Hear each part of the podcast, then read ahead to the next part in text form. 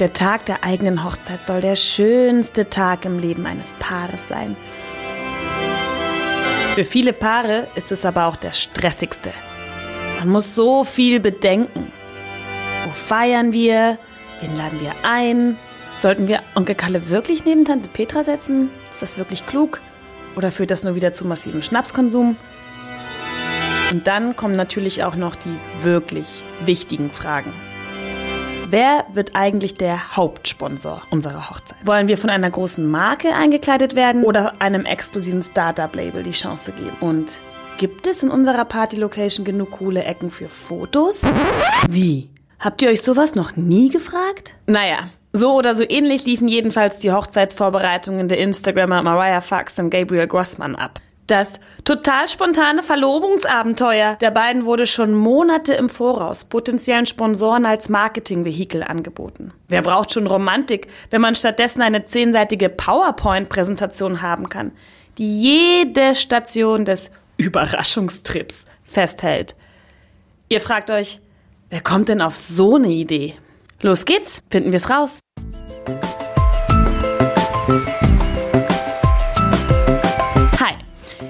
Anja und ihr hört A-Web, den Podcast von Firefox. Hier beschäftigen wir uns mit den Themen, die das Web bedeuten. Denn mal ganz ehrlich, alles, was online passiert, hat auch Einfluss auf unser Offline-Leben. Oder noch krasser gesagt, online ist offline ist online. Eine Grenze zwischen den beiden Welten gibt es so nicht mehr. Umso wichtiger also, dass wir uns immer wieder vor Augen führen, was da im Netz eigentlich so passiert. Nur so können wir überhaupt sicherstellen, dass wir unsere eigenen Interessen repräsentieren können und nicht von wenigen großen Playern im Web diktiert bekommen, wie der Internethase läuft. Und ihr habt es eben schon gehört. Heute geht es bei AWeb um eine ganz besondere Art von Netzbürgern.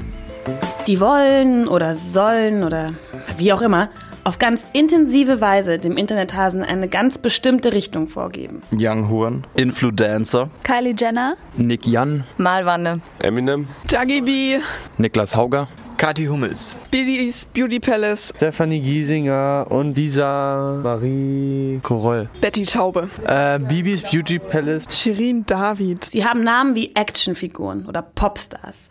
Aber, Spoiler, eigentlich sind sie ganz normale Menschen. Gerade das macht sie für viele auch so spannend und so kontrovers. Wir reden von Fame, Aufmerksamkeit und Influencern. Darüber, was Berühmtheit eigentlich noch bedeutet, wenn weniger Talent als Reichweite bestimmt dafür ist, wer Aufmerksamkeit bekommt. Natürlich reden wir immer lieber mit Leuten als über sie. Nur einen Influencer zu finden, der für diese Folge die Karten auf den Tisch legen wollte, war gar nicht mal so einfach. Die einen wollten für so ein Gespräch eine dicke Rechnung ausstellen. Andere wollten nur unter der Bedingung teilnehmen, dass die komplette Folge vor Veröffentlichung mit ihnen abgestimmt würde. Und die meisten haben sich einfach gar nicht zurückgemeldet. Darüber hinaus haben wir uns ganz zu Anfang auch erst einmal gefragt, was ein Influencer überhaupt ausmacht. Das Medium kann es schon mal nicht sein. Influencer tummeln sich heute überall im Netz auf den eigenen Blogs genauso wie auf Instagram, YouTube oder Snapchat. Die Zahl der Follower kann natürlich ein Anhaltspunkt sein. Aber wo will man die Grenze ziehen? Und wer soll das machen? Wie viele Fans braucht zum Influencer? Tausend? Zehntausend? Eine Million? Die Meinungen gehen stark auseinander. Manch einer, der in den Medien als Influencer gilt, ist mit dieser Einordnung gar nicht mal so glücklich. Andere wiederum reißen sich um den Titel des Influencers, als wäre es ein Ritterschlag, und setzen sich gezielt als solche in Szene. Man könnte meinen, dass Leute, die von Aufmerksamkeit leben, total Bock hätten, für einen Podcast wie diesen mal was aus ihrem Leben zu erzählen. Aber nein. Und weil die anderen partout nicht wollten, übernehme ich das jetzt ganz einfach. Ihr wusstet es wahrscheinlich gar nicht, aber ich bin ja extrem berühmt im Netz. Nicht als Anja, nein, aber jetzt ist es an der Zeit. Dies ist der perfekte Ort. Ich enthülle nun meine Artist Identity. Weltweit bin ich bekannt als. Okay, Scherz. Zum Glück haben wir am Ende doch noch jemanden gefunden. Einen besseren Gesprächspartner hätten wir uns auch kaum wünschen können.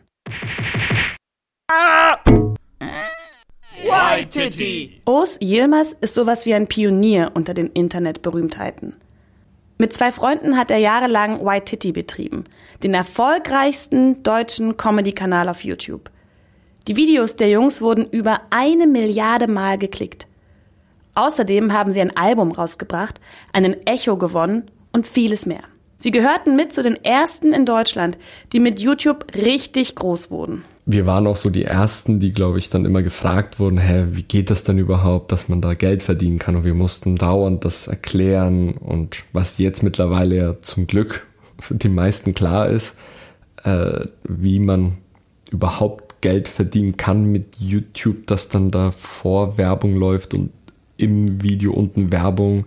Das haben die einfach nicht verstanden, dass man da was bekommt davon und wie das überhaupt alles funktionieren kann und dass es ja dann aber auch noch Werbung darüber hinaus gibt, Product Placements und all das funktionieren kann, wenn man irgendwie eine Reichweite hat, die auch groß genug ist, um da Geld zu verdienen, um davon dann auch zu leben. Und das wurde natürlich dann auch mit den Jahren immer mehr und mehr. Für O's und seine Kumpels waren die YouTube-Einnahmen zumindest am Anfang bloß ein nettes Zubrot.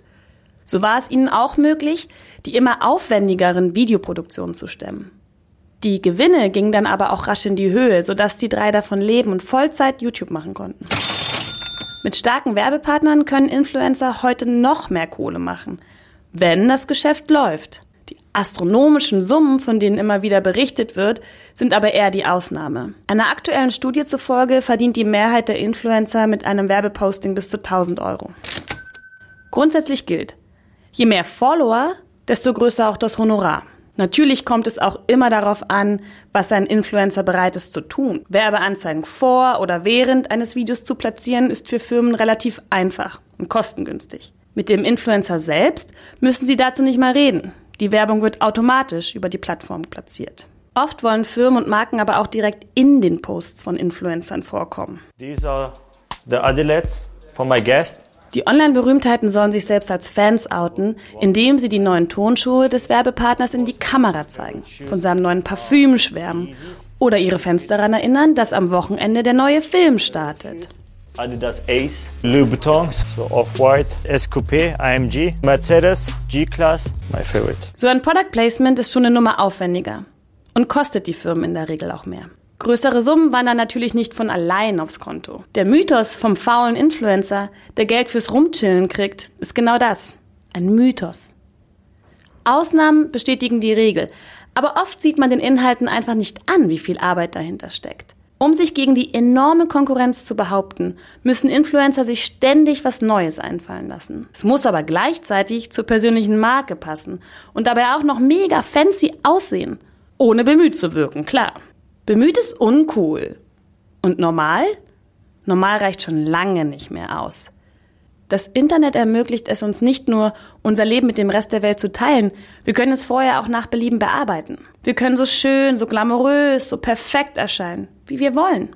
Und weil alle das machen, müssen wir es irgendwie auch. Um ihre Influence, also ihren Einfluss, zu behalten, müssen Influencer da Vorreiter sein. Und bleiben. Kurz gesagt, sie müssen liefern. Und das am laufenden Meter. Bei Regen und bei Schnee.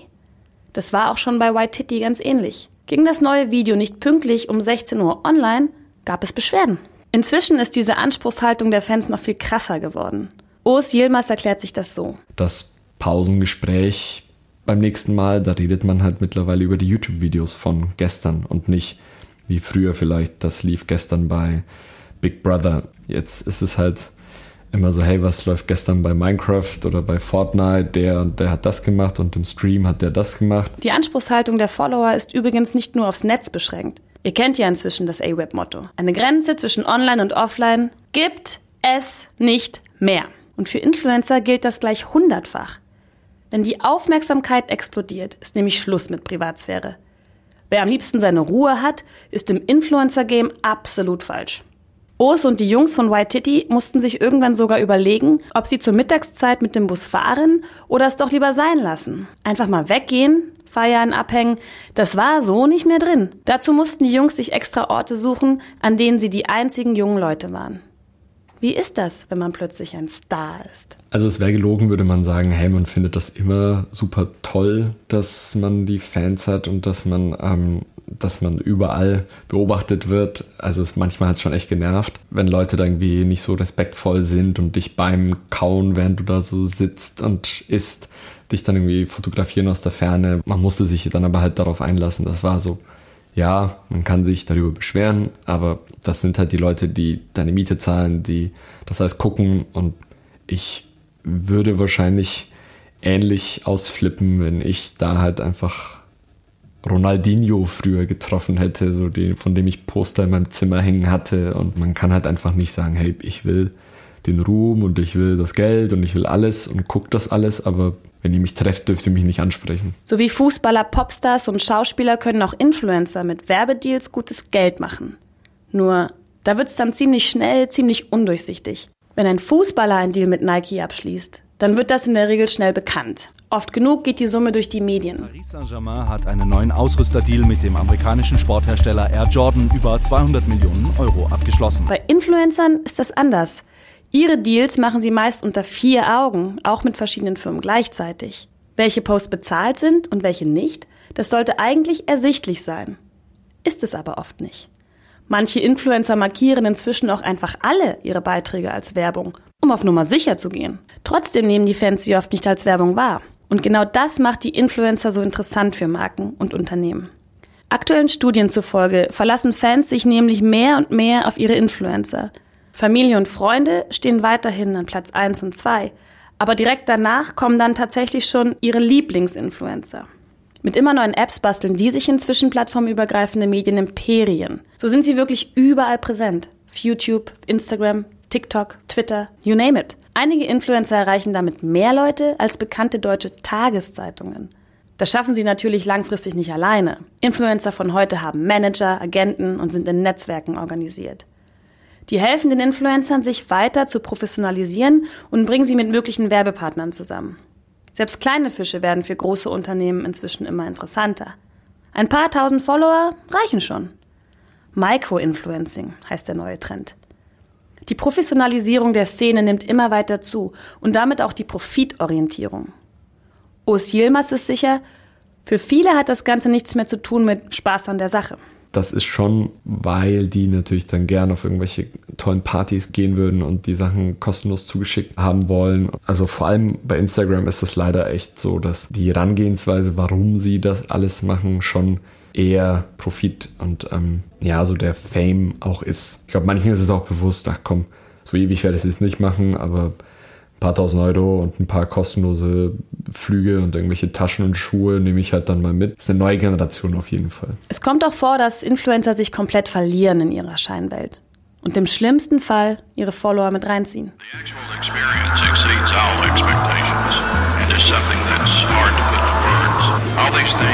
Als Instagrammer wie Kendall Jenner 2017 Werbung für das berüchtigte Fire Festival machten, da sah das erstmal riesig aus. Ein luxuriöses Musikfestival mitten in den Bahamas. Wie geil ist das denn? Blöd nur, dass außer der Social-Media-Kampagne so wirklich gar nichts lief. Dass die Betreiber Villen am Strand vermieteten, obwohl sie weder Villen noch einen Strand hatten, war noch das kleinste Problem. I know you told me and Matt not to come on this, but so we're currently in the dark, walking to try to find our luggage because we went to one place already. Our luggage is not there. Craziness going on everywhere. Nobody knows what to do. Es gab kein ausreichendes Sicherheitskonzept. Es gab gravierende Probleme mit der Verpflegung und nur eine unzureichende medizinische Versorgung. Besucher beschrieben das ganze Szenario später wie ein Kapitel aus Der Herr der Fliegen. Das gehypte Fire Festival wurde ganz schnell abgebrochen. Es ging in die Geschichte ein als die größte Party, die nie stattfand. Und Influencer hatten ordentlich dazu beigetragen, die Blase aufzupumpen. Die Nummer hat sie bestimmt so einige Follower gekostet und diese Follower hoffentlich zum Umdenken gebracht. Eines zeigt das Fire Festival Desaster nämlich sehr eindrucksvoll. Blindes Vertrauen in Influencer kann ganz schön nach hinten losgehen. Seeing is believing. Internet schafft Realität. Aber der Hype ist nicht immer real. Nicht alles, was wir im Netz so vorgezeigt kriegen, ist auch wirklich so. Ein kritischer zweiter Blick lohnt sich immer. Gutes Stichwort. Was macht Influencer überhaupt so spannend für ihr Publikum? Auf jeden Fall zeige ich schon einen Teil. Das ist dieses Haarband hier. Gibt es bei Primark in ganz vielen Variationen für 3 Euro, was ich mega gut finde. Dann machen wir weiter ähm, mit diesem Rock hier. Dann machen wir weiter mit diesem Oberteil hier. Dann geht es weiter mit dieser Shorts hier. Dann habe ich noch eine weiße Radler Jeans mitgenommen. Warum guckt man bei YouTube zu, wenn junge Frauen ihre Hauls von DM oder Primark auspacken? Wow, ich mag das so, so gerne. Warum schaut man fremden Leuten stundenlang über die Schulter, während sie Fortnite, Minecraft oder Smash Brothers zocken? Wie gesagt, wir reden lieber mit Leuten als über sie. Deswegen haben wir mal nachgefragt. Bei denen, die folgen, die liken, die gucken. Weil die geile Kurven hat. Weil Heimat. Coole Fitnessvideos und Fotos. Weil ich die kenne. Weil er einfach geil ist. Weil ich die sehr inspirierend finde. Weil ähm, sie diesen krassen Song auf dem Motorrad singt. Weil es der beste Rapper aller Zeiten ist. Ja, weil die groß in den Medien war vor kurzem. Weil es meine Freundin ist. So sehen das also die Fans. Dr. Maike Herbert ist Psychologin. Mit Influencertum beschäftigt sie sich beruflich. Auch von ihr wollten wir wissen. Was macht den Reiz aus? Ja, eigentlich haben wir es fast manchmal mit einem etwas niedlichen Phänomen zu tun. Teenager machen andere Teenager zu Stars. Ich mache ein kleines Gedankenexperiment. Ich bin Teenager oder sagen wir einmal ein junger Mensch zwischen äh, 12 und 25 Jahre. Ich bin äh, eifrig auf Instagram und YouTube unterwegs, habe äh, meine zwei, drei Influencer, die ich ganz fantastisch finde. Warum sind die so großartig? Die sind vielleicht in meiner Vorstellung genau so wie ich oder nur ein Hauch von Wertigkeit, mehr als ich, aber den kann ich ganz leicht aufholen. Welche Idee hat dieser Teenager vom Leben eines Influencers? Maximal idealisiert und, jetzt kommen die psychologischen Aspekte hinzu, geliebt, gemocht, unterstützt. Dort findet all das statt, was sich der Teenager mit Berufswunsch Influencer wünscht. Er hat ein cooles Leben, er jettet durch die Welt, er kann Produkte testen. Reisen, Einladungen, gutes Essen. Das verbinden wohl die meisten mit dem Dasein eines Influencers. Aber das Blatt kann sich auch ganz schnell wenden. Die Fans geizen nicht mit Likes und Liebesbekundungen. Sie sind aber auch nicht schüchtern, wenn es darum geht, Kritik zu üben. Damit umzugehen, fällt nicht jedem leicht. Massenhafter Zuspruch ist die eine Sache, massenhafte Anfeindung eine ganz andere.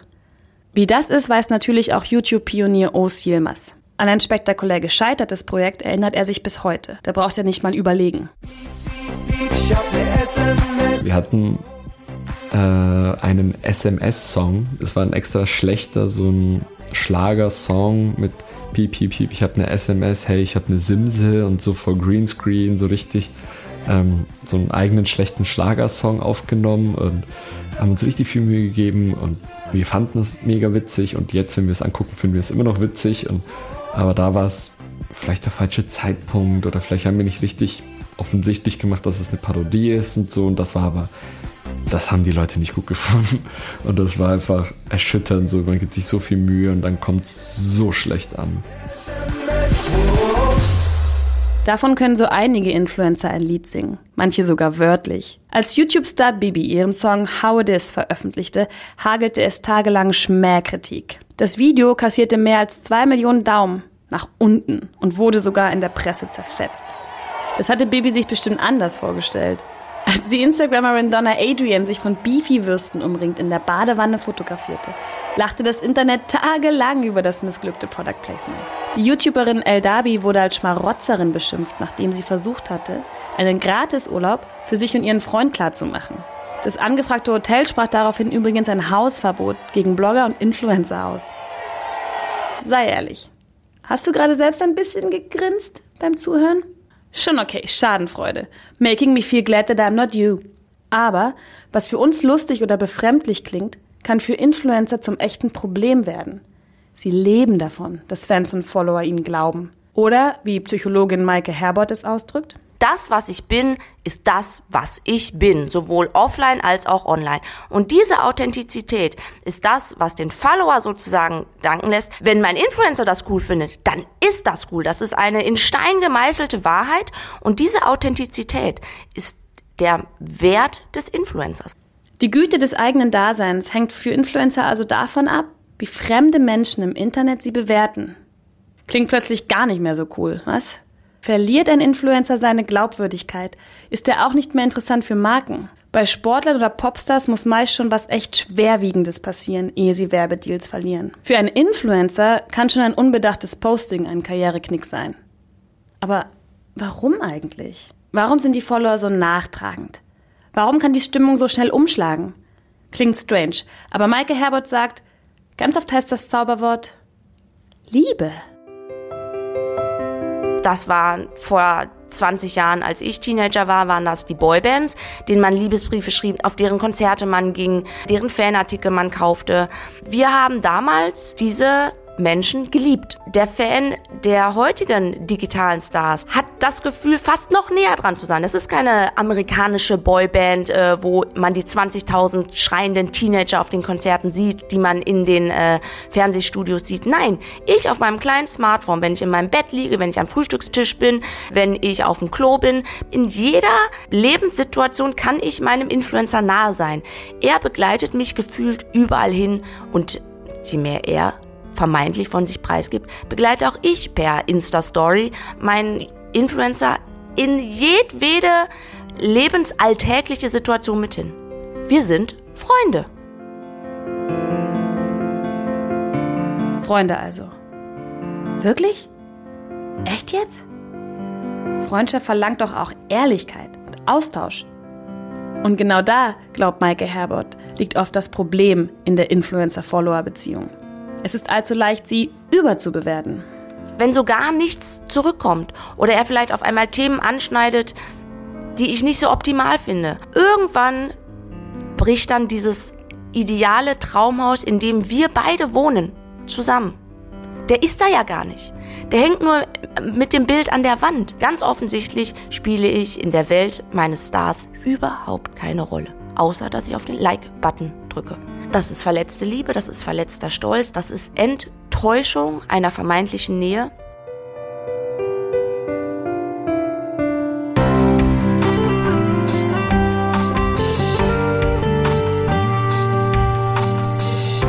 Bunt, schön, lustig und luxuriös.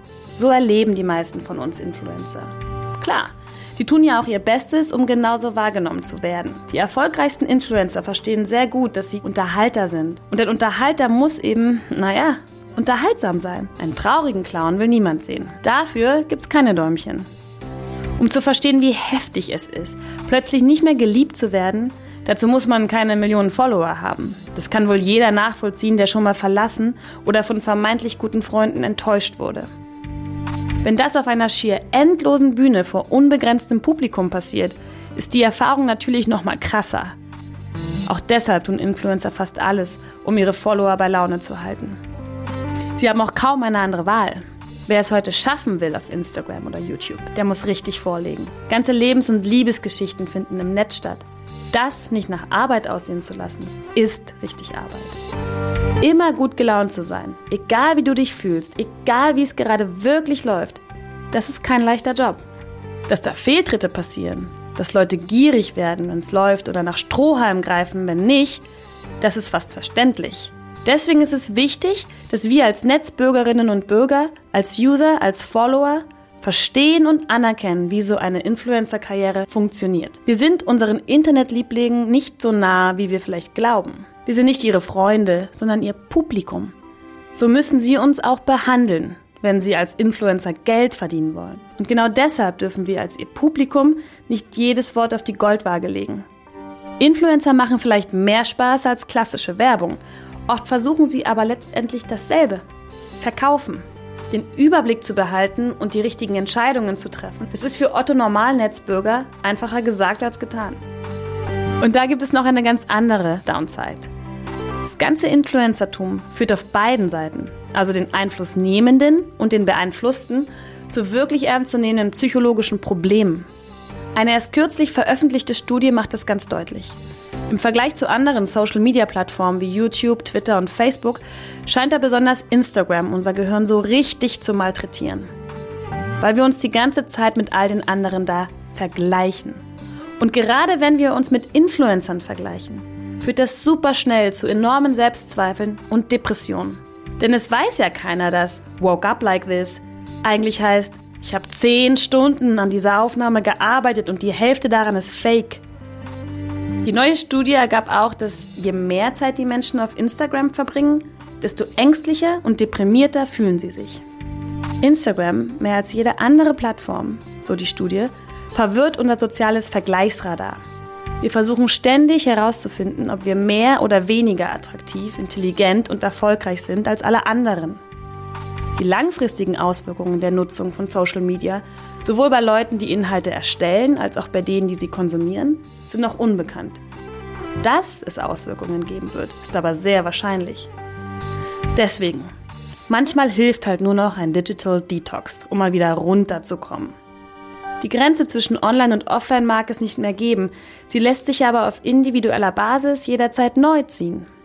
Das Handy im nächsten See zu versenken, ist aber definitiv nicht die Lösung aller Probleme. Dafür bieten Tactical Tech und Mozilla, das Nonprofit hinter Firefox, eine ausführliche Anleitung, falls du das Gefühl hast, eine digitale Auszeit würde dir gut tun. Den Link dazu findest du in den Shownotes. Klar.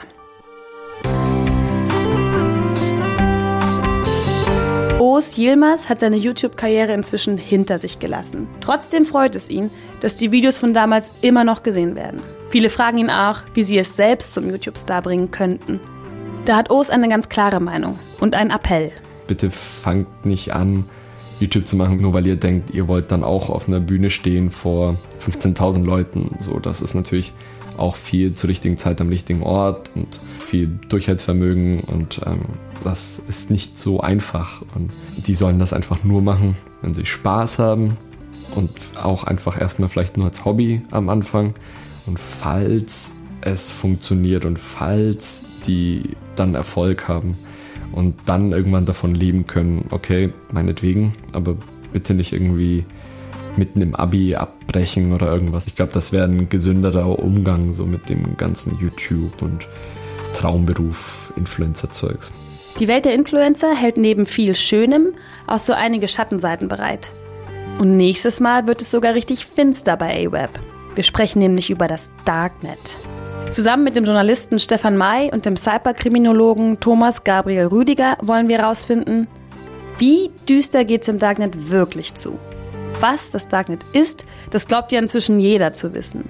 Ein Hort von Irren und Kriminellen, die da alles Mögliche kaufen und verkaufen.